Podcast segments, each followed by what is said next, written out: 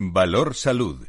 La actualidad de la salud en primer plano. Comienza un tiempo de radio y comunicación con la salud y la sanidad como protagonistas, información, reflexión. Estamos en directo en los últimos días de julio, con mucho calor, con nuestros contertulios, eh, expertos, son diversos en su procedencia, pero son los mejores.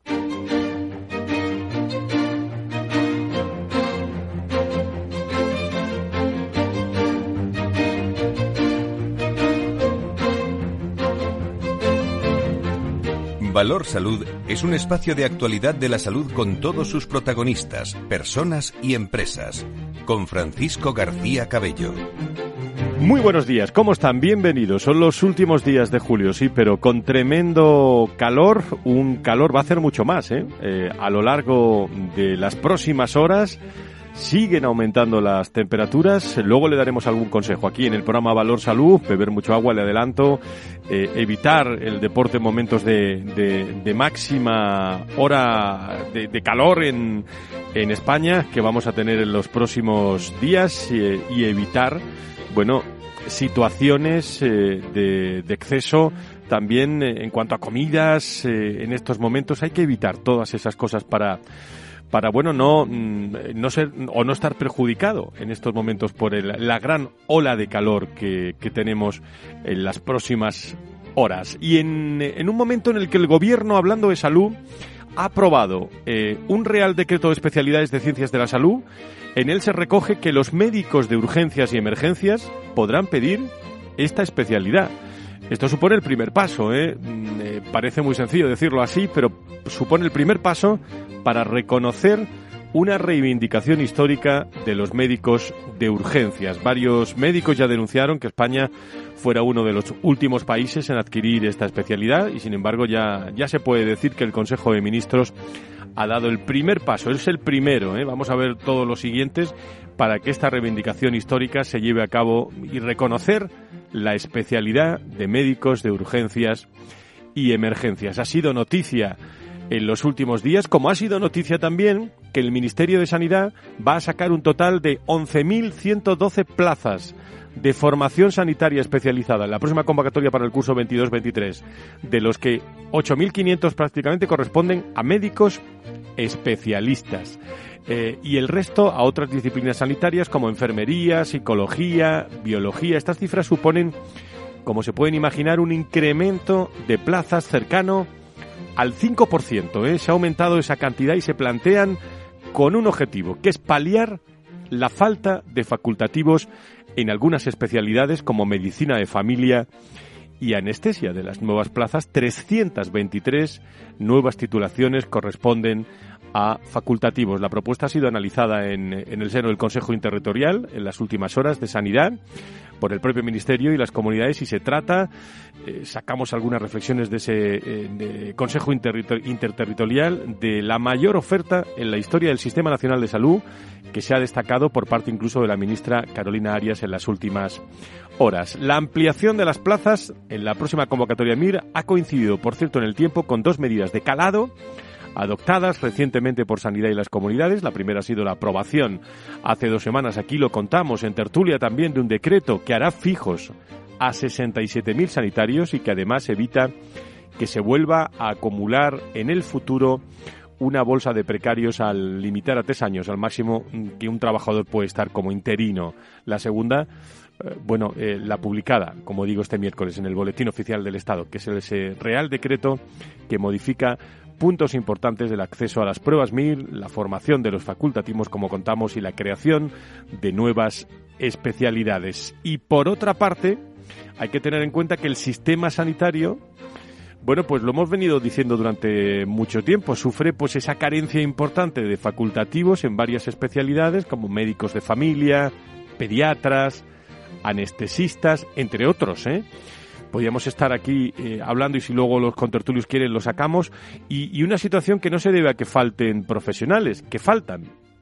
Porque el 3,9 por mil habitantes, España supera la media del 3,4 de la OCDE, sino más bien a la falta de lo que llamamos en recursos humanos employer branding, ¿no? A la falta de atractivo de algunas plazas como la de médicos de familia, en algunas zonas rurales y a desajustes del, del sistema. De todo eso se está hablando, por cierto, que la Consejería de la Comunidad de Madrid eh, o el Gobierno de la Comunidad de, Madrid ha creado una viceconsejera eh, o una mm, consejería, mejor dicho, dedicada a todo lo que es, es una viceconsejería, para ser más exactos, en sanidad, con competencias en recursos humanos, contratación, farmacia e infraestructura. Es de nueva creación, ¿eh?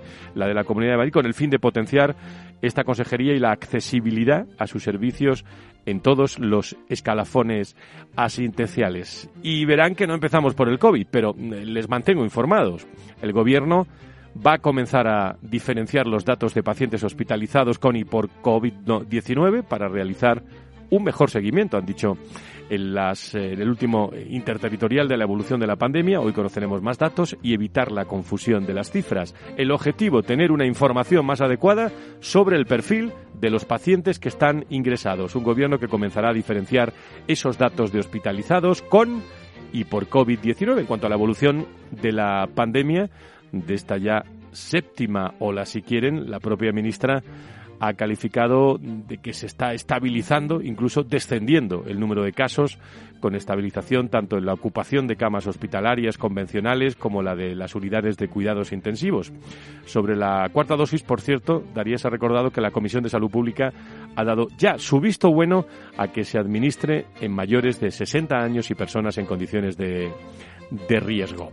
Son algunas de las muchas cosas en materia de salud. Eh, como digo, vamos a contar, nos vamos a acercar a conocer la historia de un trasplante en, Zurich. Vamos eh, a reflexionar también con, eh, sobre la gestión en materia de la Dirección de Gestión de Salud con, con Sedisa y enseguida abrimos nuestra tertulia con Mugarza, con Mendicuti, con Rollo que van a estar con nosotros, grandes profesionales del mundo de la salud y de la sanidad para comentar la actualidad en este final de, de, julio, que estamos llegando todos, con calor, con esfuerzo, pero estamos llegando. ¿eh? Eh, le tengo que recordar ¿eh? que todos los viernes de agosto tienen aquí, de 10 a 11, aunque estemos descansando, pero tienen aquí los sonidos del mundo de la salud y la sanidad permanentemente durante todos los viernes de agosto. Con Félix Franco, con José María Sánchez, con Laura Moñetón, con, todo el equipo de asesores, eh, tanto de IDIS, de ASPE, de COFARES, de SEDISA, vamos a comenzar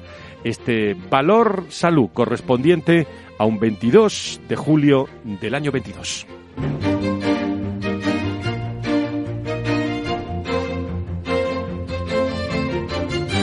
Valor Salud la actualidad de la salud en primer plano. Vamos a ir saludando a contertulios que se acercan a esta primera tertulia con temas de actualidad que hay y muchos. Eh, voy a saludar a Luis Mendicuti, secretario de la Patronal de la Sanidad Privada en España. Don Luis, muy buenos días. ¿Cómo estamos? Bueno, buenos días, Fran. Muy bien. Ha llegado usted con fuerza a estos finales de julio, ¿no?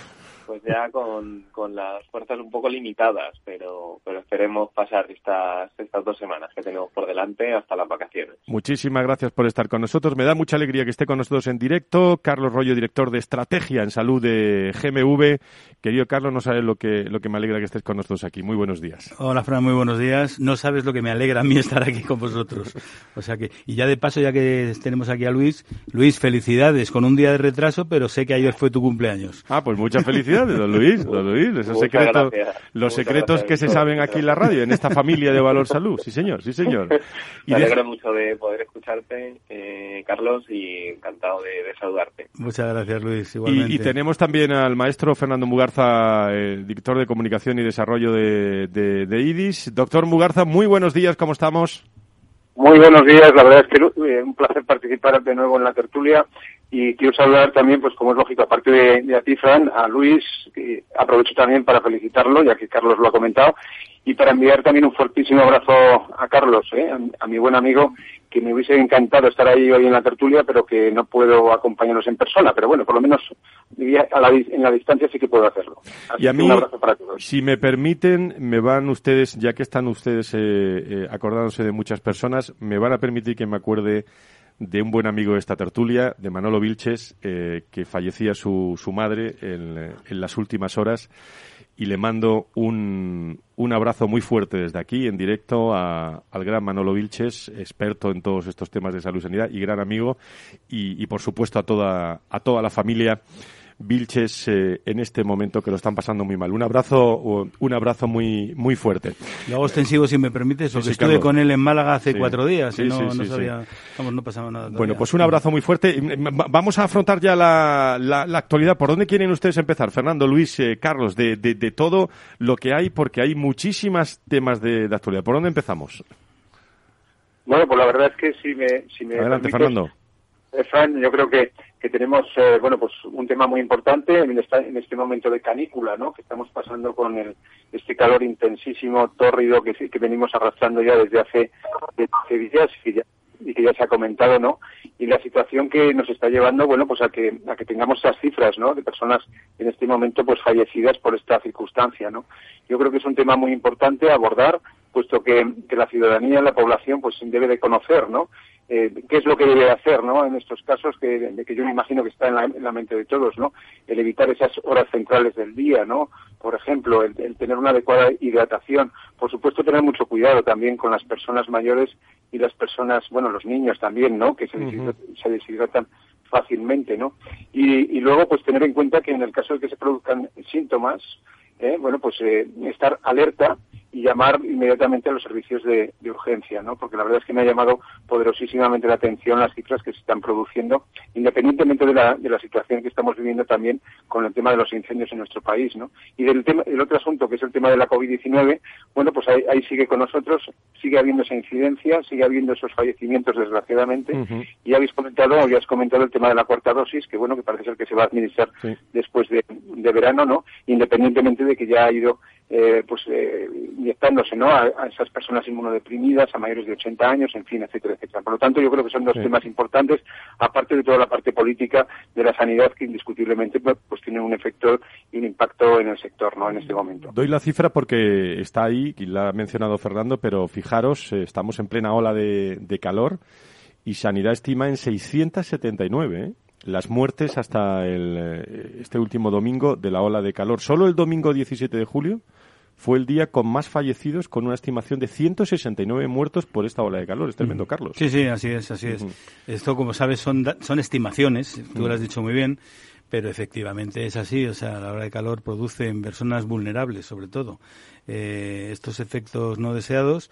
Hay que tener muchísima precaución. Yo creo que la ciudadanía ya empieza a ser consciente de todas estas cosas.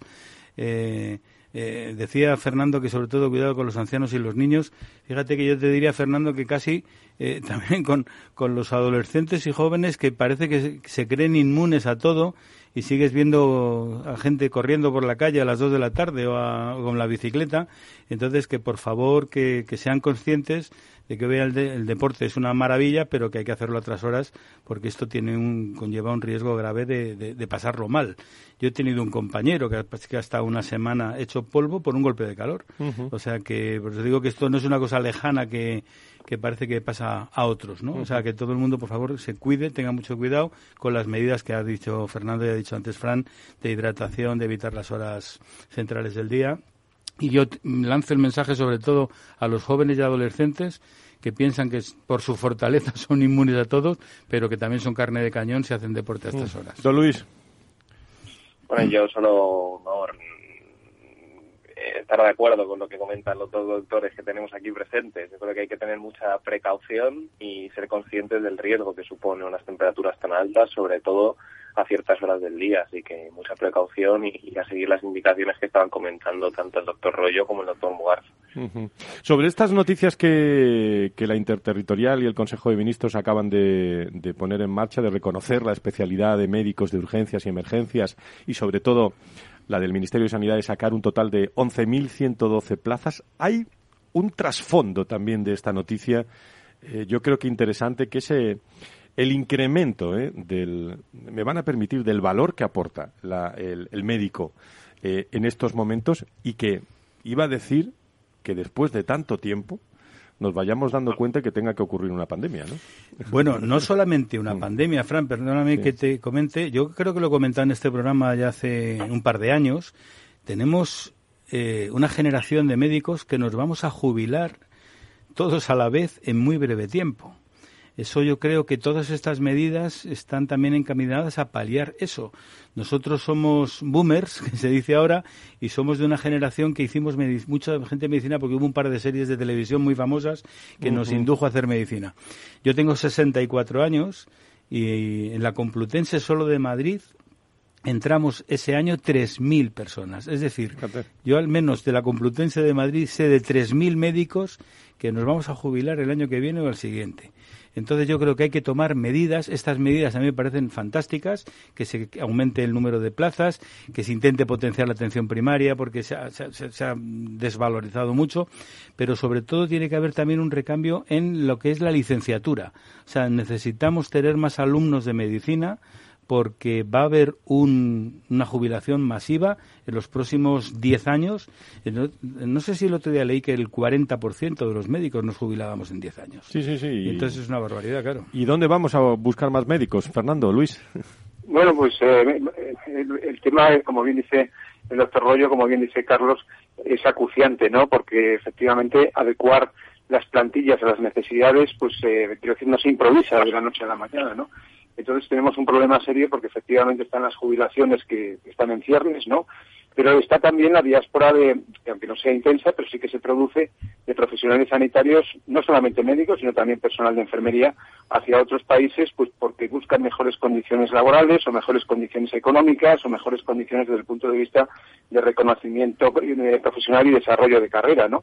que además es absolutamente legítimo y es curioso que nosotros los formamos aquí o nos, nos forman, mejor dicho, en nuestro país con todo lo que eso significa de esfuerzo económico para las arcas del Estado y luego pues son otros países los que, bueno, pues los que se benefician, ¿no? de esa formación excelente que reciben o recibimos los médicos aquí en nuestro país, en España, ¿no? Y luego yo apostillaría también lo que ha dicho el doctor Rollo, ¿no? Carlos ha comentado el tema de la atención primaria. Yo creo que es un problema muy serio el que hay en este momento en nuestro país. Eh, primero, pues por, eh, por la falta de profesionales. Lo segundo, tenemos que recordar el, el grave problema de la España vacía, ¿no? Y en esas, en esas zonas rurales, ¿no?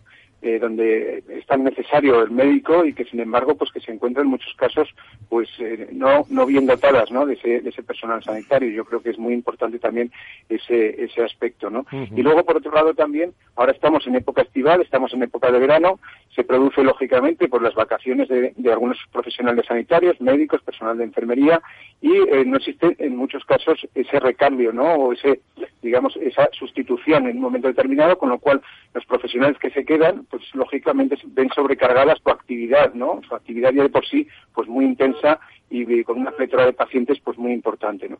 Por lo tanto, son muchos los temas que habría que abordar.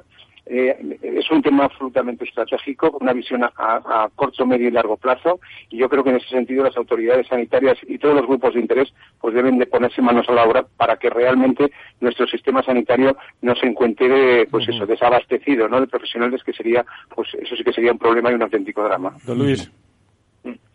Em, yo por mi parte, en primer lugar, me gustaría felicitar al Ministerio de Sanidad porque ha conseguido cierto consenso eh, con las profesiones sanitarias, un consenso que es muy difícil, eh, para, para poder legislar y para poder mejorar este sistema de formación eh, de residencia que bueno que es una envidia ¿no? en muchos países y que es la piedra angular de nuestro sistema sanitario este este esta reforma esta modernización de este sistema de, de residencia ya se intentó eh, hace algunos años y al final fue anulado por el ministerio por el Tribunal Supremo el Real Decreto que lo que lo modificaba y ahora se ha conseguido con cierto consenso, aunque sí que hay alguna profesión, como la profesión enfermera, que se ha mostrado un tanto crítica con el con el, con, con, la nueva norma. Bueno, yo creo que, que, se ha conseguido cierto consenso. Yo creo que es que eso siempre es positivo eh, y que y que le da ciertos visos de permanencia en el tiempo, ¿no? Estas modificaciones y estas y estas estos cambios, ¿no? Que se ha hecho en, en el procedimiento de,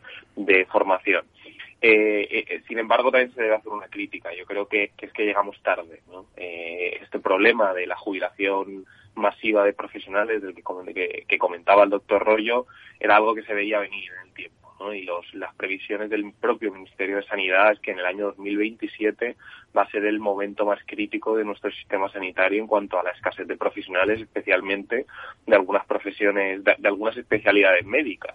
Y, esto, y, y, si, si, hoy en día ya yo creo que todos los recursos sanitarios públicos y privados notan esta escasez de profesionales, eh, pues en los próximos años esto se va a agudizar y, nos va a poner va a poner en entredicho, creo yo, la, sostenibilidad de nuestro de nuestro propio sistema y, veremos hasta hasta dónde llega este problema. Y luego, por otra parte, eh, consideramos que es necesario que se tenga en cuenta cuáles son las más allá del número de plazas eh, que se que se oferten, creo que es una es un número considerable y que se ha aumentado mucho en, en los últimos años. Estamos hablando ya de más de 11.000 plazas eh, necesitamos que, se, que se tengan en cuenta cuáles son las necesidades reales del sistema sanitario en su conjunto, también del, sistema sanitario privado, y que podamos eh, colaborar con el Ministerio de Sanidad y con, las comunidades autónomas para, para trasladar cuáles son nuestras necesidades reales y cuáles son aquellas eh, especialidades médicas en las que más necesidad tenemos y en las que nos tienen que ayudar para poder cubrirla, para poder, para poder cubrir estas plazas y para poder satisfacer la demanda asistencial que nos requieren nuestros, nuestros, eh, nuestros centros sanitarios. Y por último, y termino ya, una reivindicación, y es que eh, la sanidad privada todavía no se ha incorporado de lleno a este sistema de formación. Solo 60 de los 432 hospitales que hay en España, que es aproximadamente un 14%, están, están acreditados, o sea, tienen una acreditación docente para poder recibir eh, profesionales eh, de posgrado en formación. ¿no? Y si nos fijamos en el número de plazas que ofertan los centros sanitarios privados, se, se sitúan solo en el 3%. ¿no? Y yo creo que la sanidad privada debe hacer ese esfuerzo y, y debe colaborar con la con el Ministerio de Sanidad para incorporarse a este sistema y para que y para utilizar todos los recursos que existen en España para poder ampliar y poder mejorar la calidad de, estas plazas formativas y, de pues, la, y de la sanidad en, Luis, Fernando, nos hemos quedado sin tiempo. Carlos Rollo se queda con nosotros un ratito para mm. hablar de esos cursos de verano de, Málaga y de la salud digital con más invitados. Yo quiero eh, mandarlos, mandarles un abrazo a los dos. ¿eh? Eh, nos escuchamos, Dios mediante, si no me fallan las fechas, en directo el próximo 2 de septiembre, pero mm, van a ser escuchados ¿eh? todos los viernes en sonidos. Eh, lo digo por si están en la playa tranquilamente y se quieren escuchar a lo largo de, de, este programa. Doctor Mugarza, Fernando, director de desarrollo del IDIS, Luis Mendicuti, secretario de la patronal de la sanidad privada en España. Los dos, muchas gracias por estar los viernes fijos aquí con nosotros. ¿eh?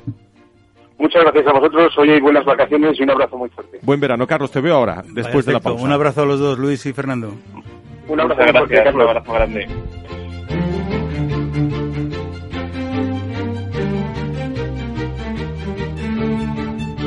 Valor Salud es un espacio de actualidad de la salud con todos sus protagonistas, personas y empresas. Con Francisco García Cabello.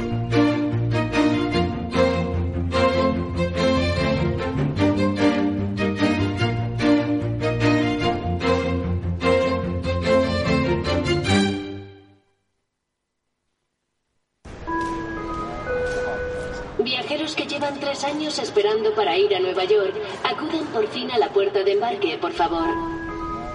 Volvemos a disfrutar de un verano sin restricciones. Y en Renta 4 Banco queremos celebrarlo sin límites. Llévate un 1% de tus aportaciones para operar en bolsa o un 33% de descuento en comisiones de fondos. Y todo sin límite de cantidad. Entra en r4.com y paga menos por tu inversión. Solo durante el verano. Renta 4 Banco. ¿Quieres más? Consulta bases legales en r4.com.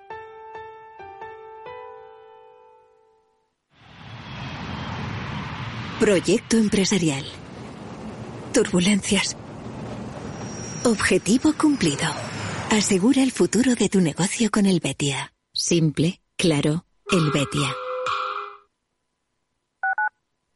Capital Radio Madrid, 103.2. Nueva frecuencia nuevo sonido.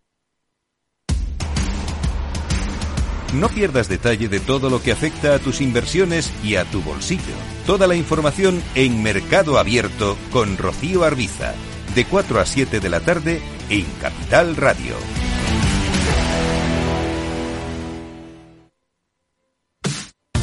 Los viernes en Capital Radio te proponemos descubrir y comprender las estrategias de empresas con éxito que servirán de inspiración y ejemplo para la tuya. Escucha Metaempresas, un programa presentado por Andrés Arenas con la presencia y los consejos de expertos en distintas áreas y profesores de reconocida trayectoria.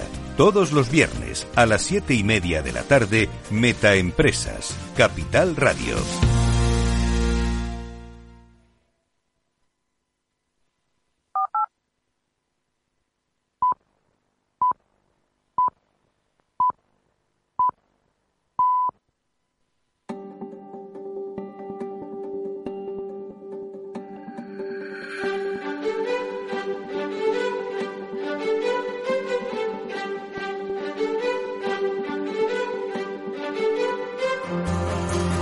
Valor Salud es un espacio de actualidad de la salud con todos sus protagonistas, personas y empresas.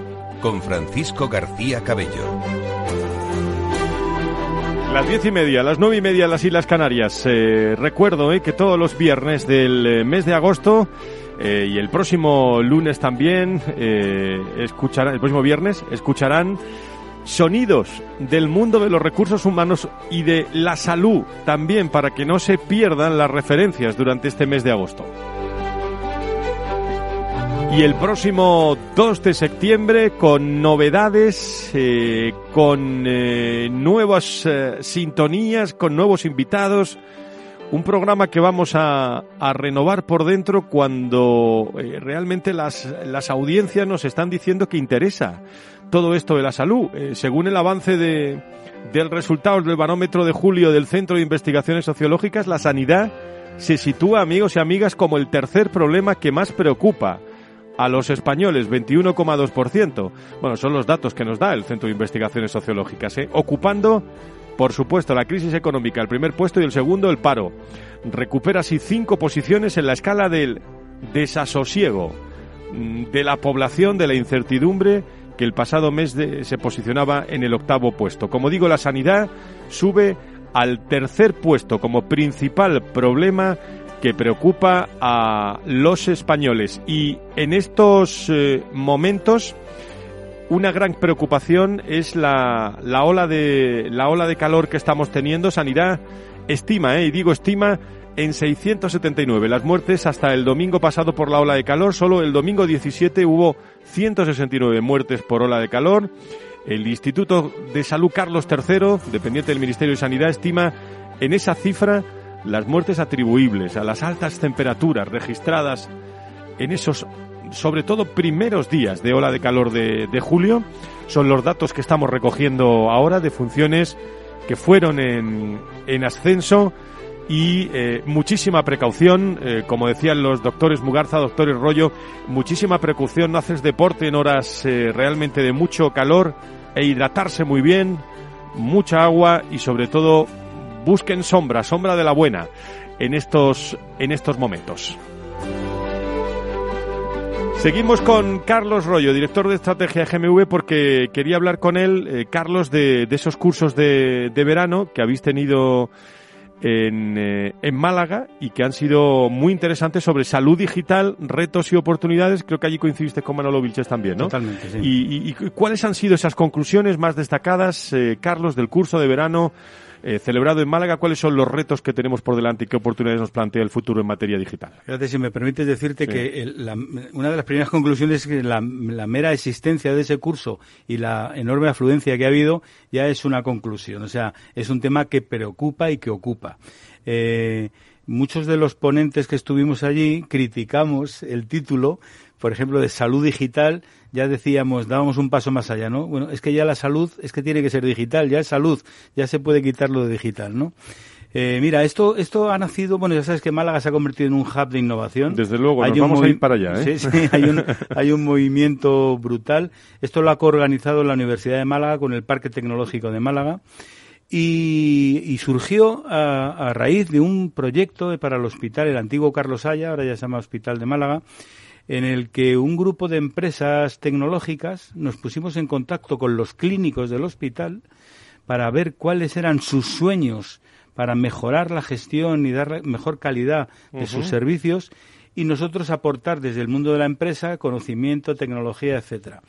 De aquello surgió unos proyectos preciosos y se han plasmado en este curso de verano para que muchos alumnos pudieran atender a esta, a esta convocatoria.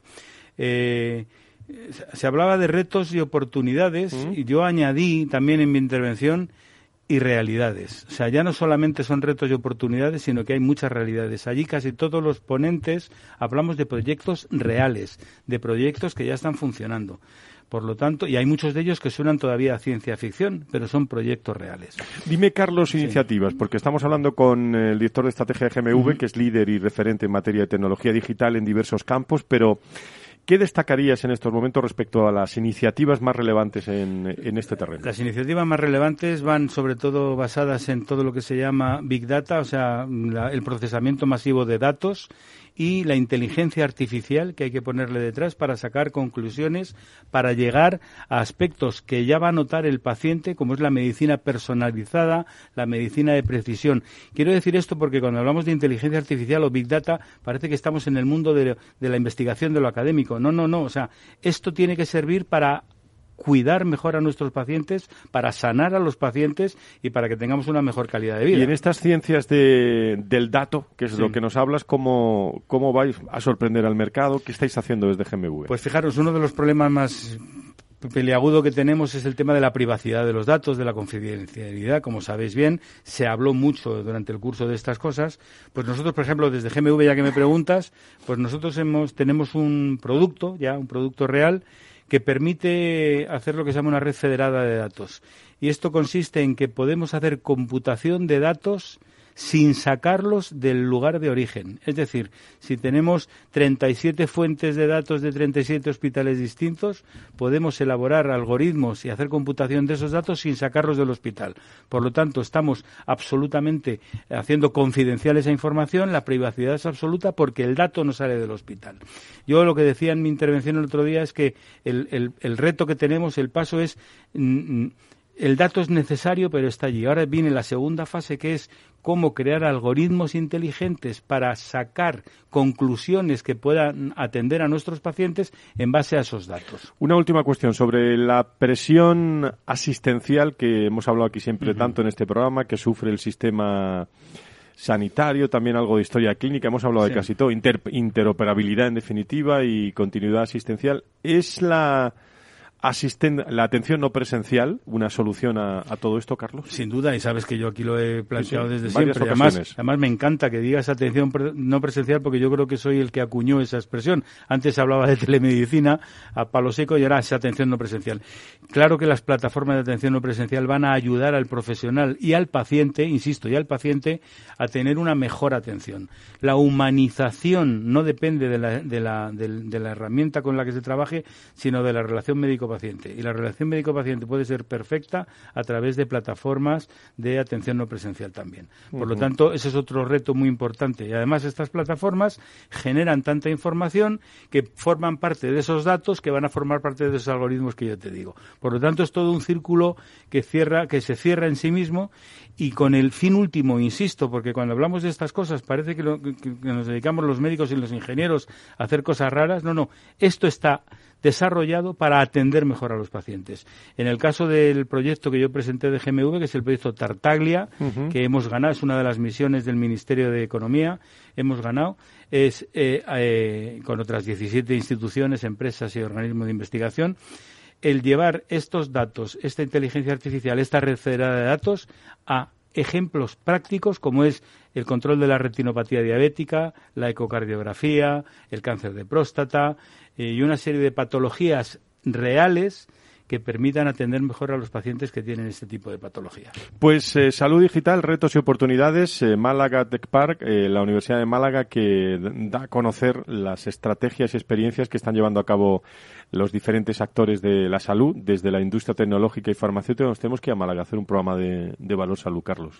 yo firme ahora mismo, vamos, encantado, encantado. Con, con grandes profesionales como, como es el caso de, de Carlos de estrategia GMV, que nos acompaña hoy que me alegra mucho. Si quieres, te puedes quedar con nosotros en, eh, en, la, en la tertulia. Luego te está esperando Antonio Burgueño, buen amigo también, y, y José, Ignacio, José Ignacio Nieto pero vamos a hablar ahora de, de trasplantes, un trasplante muy, muy concreto y muy original que quiero que sepan.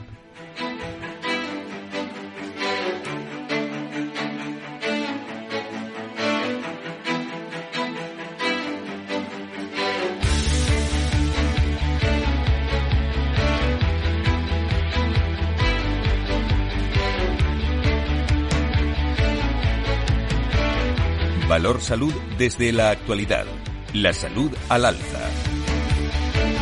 Y hemos conocido hace tan solo eh, unos días un trasplante con éxito por primera vez. Eh, les cuento y le van a contar también mejor con detalle un hígado conservado durante tres días fuera del cuerpo. El hígado habría sido descartado en un procedimiento tradicional, pero fue tratado con una nueva tecnología, un trasplante de hígado eh, requiere que, esto no pase más de 12 horas aproximadamente fuera del cuerpo, una traba que podría acabar gracias a una nueva tecnología que permite conservarlo al menos tres días, como se ha demostrado con un paciente que sigue sano un año después de recibir el órgano. Salud, tecnología. Eh, creo que tengo en línea a una persona que sabe mucho esto, como es la doctora Gloria de la Rosa. Eh, doctora de la Rosa, muy buenos días, bienvenida. Buenos días, gracias. Bueno, pues eh, amplíenos esta noticia, el reciente trasplante que se hizo en Zurich de un hígado que, bueno, que habría permanecido tres días fuera del cuerpo humano en una máquina, ¿no, doctora, de, de conservación?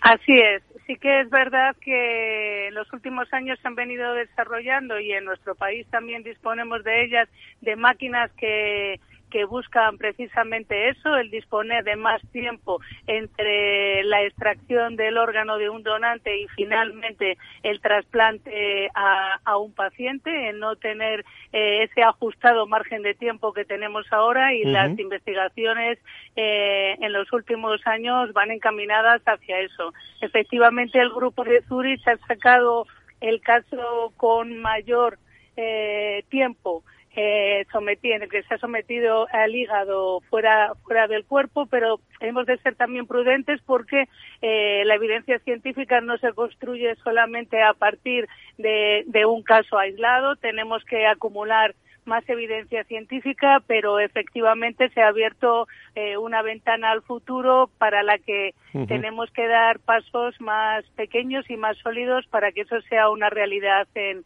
en, todos los países. Sobre todo en esta línea que dice, doctora, eh, porque el hígado, no, no, por ejemplo, no era válido ¿no? para su trasplante en procedimientos habituales, ¿no?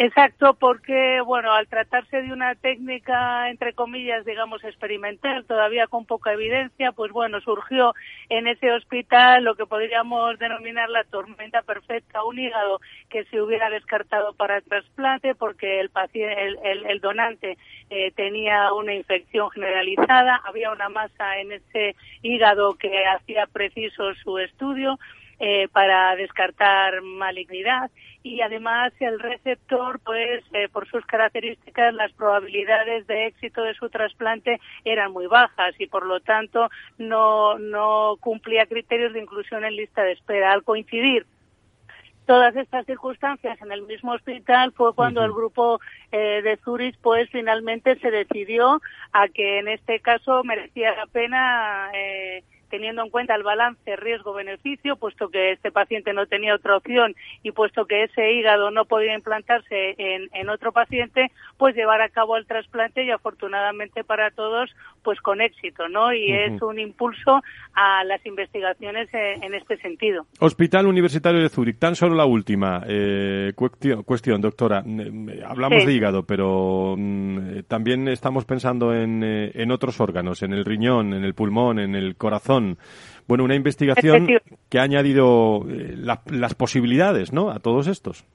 Efectivamente, sí que es verdad y en nuestro país disponemos de máquinas también para eh, aquellos eh, órganos que nos plantean dudas de cara al trasplante, poderlos eh, colocar en estas máquinas, poderlos estudiar, poderlos mejorar y sobre todo poder comprobar después que efectivamente el órgano se ha recuperado y de no ser así, pues no seguir adelante con el trasplante. Y efectivamente en otros órganos sólidos, pulmón, corazón, y, también en el caso del riñón, riñón, esto va a suponer eh, un impulso para el desarrollo de toda esa tecnología, que si bien ya se venía desarrollando, sí que es verdad que en los últimos meses, en el caso del hígado, ha, dado un salto cualitativo y ha permitido, y estoy convencida de que permitirá en un futuro próximo, eh, conseguir estos tiempos que nos permitan mejorar injertos que de otra manera órganos no, no serían trasplantados. Pues hablamos de trasplantes con la Organización Nacional de Trasplantes eh, y también felicidades eh, al Hospital Universitario de, de Zúrich, que yo creo que gran, eh, gran equipo. Doctora Gloria de la Rosa, muchísimas gracias por estar con nosotros. Feliz descanso, felices vacaciones. ¿eh?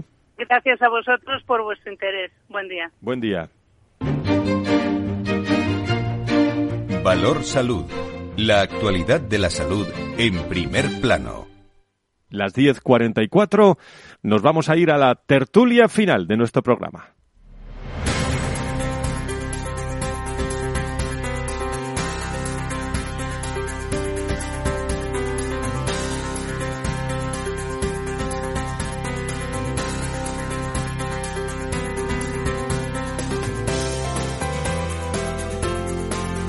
La salud al alza. Valor salud.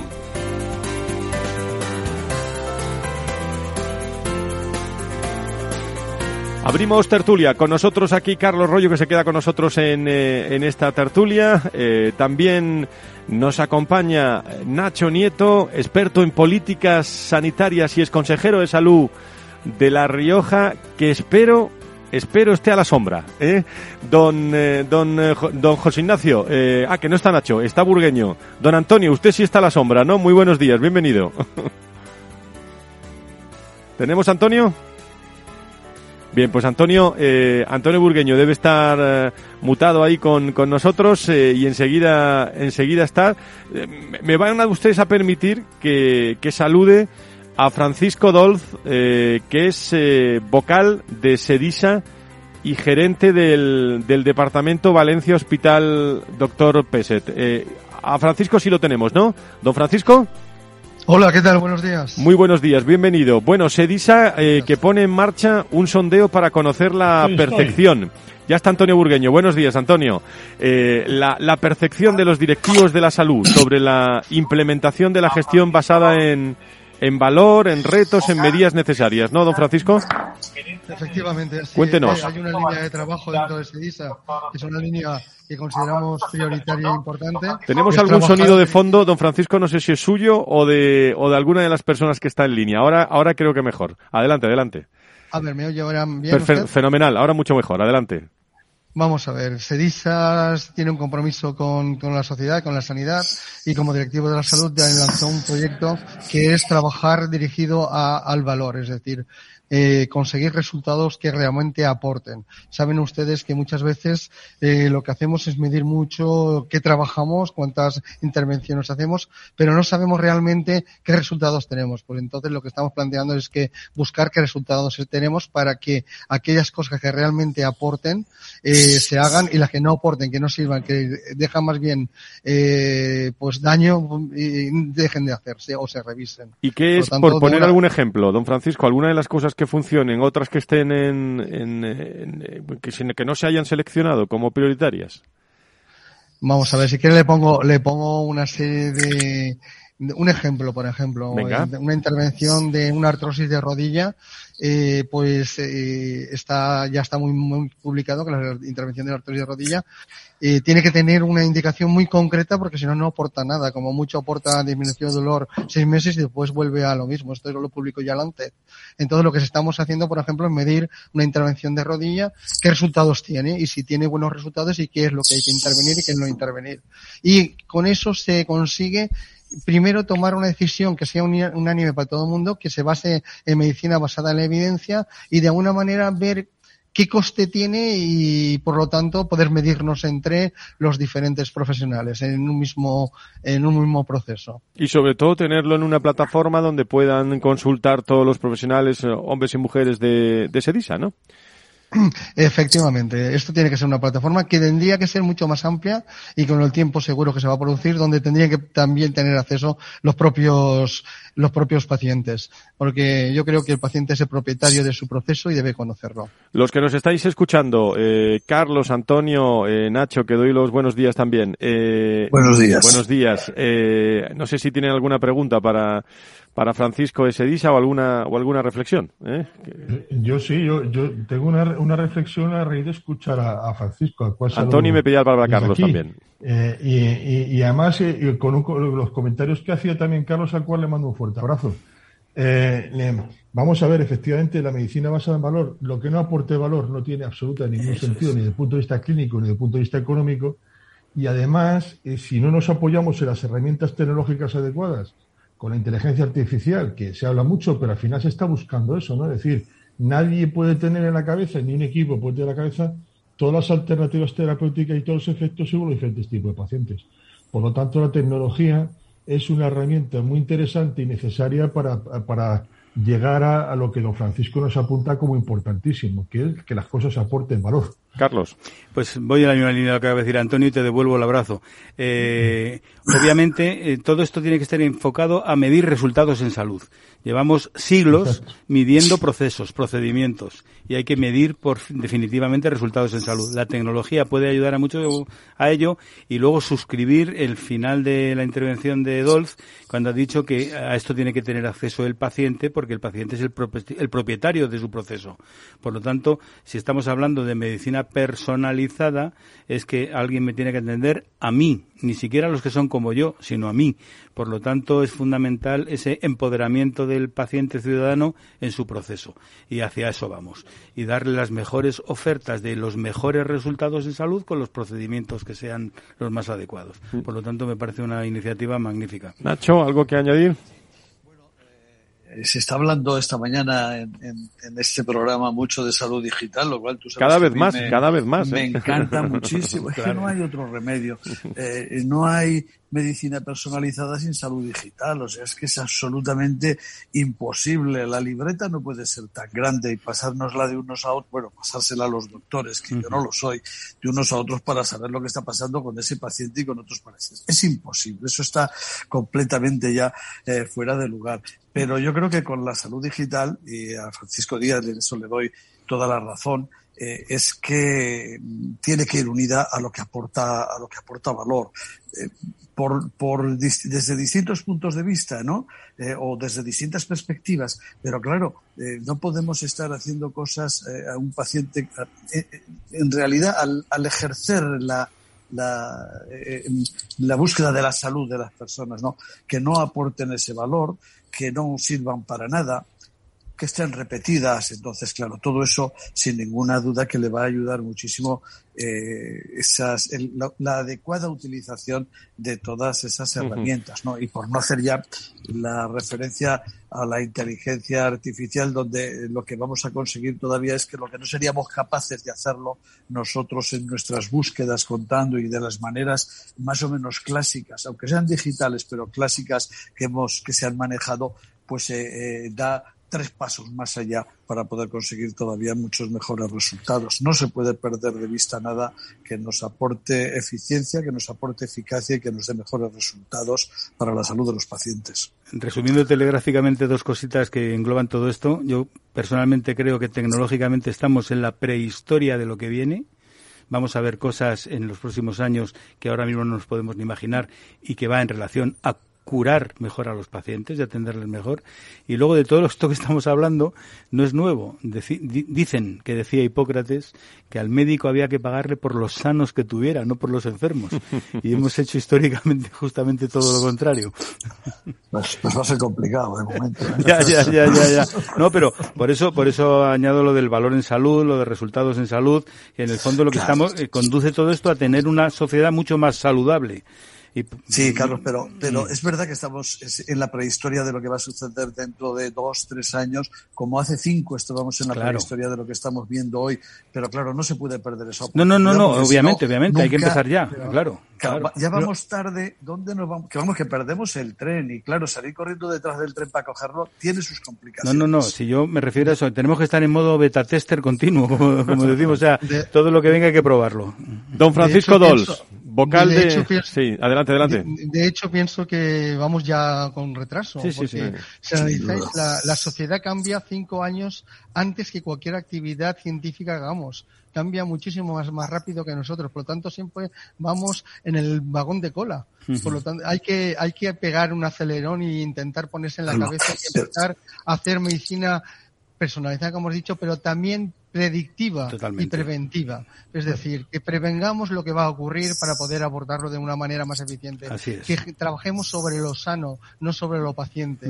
Porque como bien ha dicho eh, alguno de vosotros, es que eh, tenemos que pagarnos en función de sanidad. Efectivamente, en función del resultado es lo que consigamos. Tendría que pagarse, no en función de lo que trabajamos a ciegas, sino en función de resultados, por cierto, percibidos por el paciente, que es el dueño de todo el proceso señor.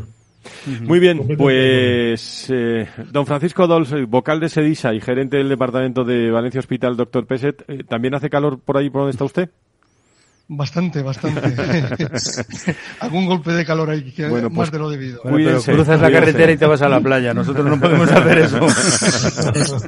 pero cuidado con la playa, que tiene sus, intríngulis, ¿no? Muy bien. Tiene su peligrillo. Pues mandamos un saludo, un saludo a todos los oyentes también de Valencia, de que nos están escuchando. Francisco, encantado de saludar. Un abrazo a todos los hombres y mujeres de Sedisa. Gracias. Muchísimas gracias a ustedes. Bueno, pues en tres minutos, prácticamente tres minutos y medio que nos quedan. Carlos, eh, Antonio, Nacho, algo que, queráis mencionar, eh, bueno, que tengáis interés o que, o que se nos haya quedado en el, en el tintero. Antonio, que se te oye cada vez con mejor voz, ¿eh? Antonio Burgueño. Sí, vamos poco a poco recuperándonos. Hemos tenido un COVID complicado, pero ya, ya hemos salido de él. Y no, la, la verdad, no, no quiero decir lo del COVID porque se da muchas vueltas pero sí reforzar todo esto que estamos diciendo, que es el, el, debate de hoy me ha gustado mucho, cortito como siempre se nos queda, pero estamos incidiendo en dos cosas muy importantes. El valor que decía Francisco, que es el aportar valor, que es el ADN de cualquier decisión y cualquier cosa que se haga, y apoyarse la tecnología, pues porque la tenemos y queda mucho por aplicar de todo lo que ya existe, existirá más, pero lo que existe queda mucho por ir aplicando. Interesantísimo. Son dos, dos puntales a trabajar constantemente. De acuerdo contigo completamente, Antonio. Sí, eh, eh, es verdad, ¿no? Pero, pero bueno, eh, con esto de que todo eso es cierto, pero ahora lo que lo del día a día, lo rápido, porque eso nos cuesta un poquito más, que hemos hablado del COVID, hemos hablado del calor, pues que tengamos este, este verano con esos calores, con, con un poquito de cuidado, ¿no? Para evitar algunas desgracias que también suceden, porque vamos, con lo vi que, que se está lo de, lo del interior, lo de la playa nos sigue pareciendo maravilloso, aunque los que están todo el día cerca de ella no les parezca tanto y, y la pensamos en ella, pero efectivamente, hagámoslo todo, todo con cuidado porque tristemente, y lo habéis dicho en el programa también esta mañana, eh, el, ese, esos golpes de calor, esas personas que, que bueno, pues han dejado la vida por una circunstancia, incluso trabajando, Eh, algo nos, algo nos, se nos escapa también eh, y, y, fíjate, iba a decir, iba a decir con herramientas más sencillas que las que estamos y persiguiendo todos los días. Mucha cuidado y, eh, precaución, mucho cuidado que ya. La herramienta de toda la vida que era el botijo. Eso es, fresquita, y la fresquita, agua, agua fresquita, y la sombrilla, y, luego todo lo demás. Eh, por cierto, Antonio Burgueño, Nacho Nieto, Carlos Silové, que Félix Franco le, les decía también un feliz verano y todo el equipo del José María Sánchez, Laura Muñetón, todo, todo el equipo que seguirán aquí escuchando eh, el programa y sobre todo los sonidos y ya el día 2 de septiembre volvemos con nuevas con nuevas novedades. A ver qué nos pone Don Félix, vamos a escucharlo.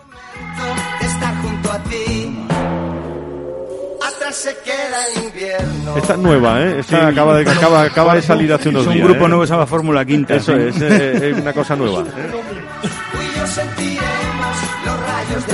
Además en septiembre vienen a la fiesta de Móstoles, ¿eh? o sea que ahí lo tenéis. A. Cuídense mucho. Eh, atención con ese calor, con eh, las distancias, con las mascarillas, con todo. Nacho, un abrazo muy fuerte. Nos vemos muy pronto. Gracias. Eh, esa ola es para vosotros. Eh. Esa ola es para Venga, vosotros. un, eh. un feliz agosto y hasta septiembre. Carlos, Un abrazo a todos. Gracias por estar con nosotros. Muchas gracias. Fran, ha sido un placer. Antonio, me, me eh, celebro la recuperación. Un abrazo fuerte. Muchas gracias. Fuerte abrazo para todos. Gracias a todos. Descansen mucho. Valor Salud. Aquí los viernes. Adiós.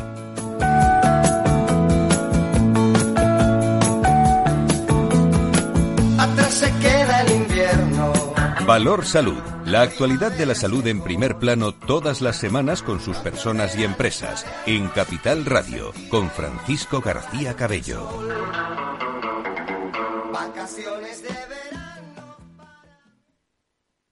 Frente a los impagos, vitamina D, la fórmula de información empresarial exclusiva de Informa para minimizar los riesgos y facilitar la toma de decisiones. Descubre Data Powered by Informa, la solución perfecta para tu negocio. Consulta al especialista en informa.es. Carnext.com. Solo hasta el 23 de julio estrena coche en vacaciones con hasta 5.000 euros de descuento y llévate hasta 600 euros de regalo en combustible. Las mejores condiciones de financiación y entrega gratis a domicilio. Además, te llevamos al Gran Premio de Fórmula 1 en Bélgica. Sorteamos un viaje para dos personas y 50 entradas. Carnext.com. Coches estupendos sin complicaciones.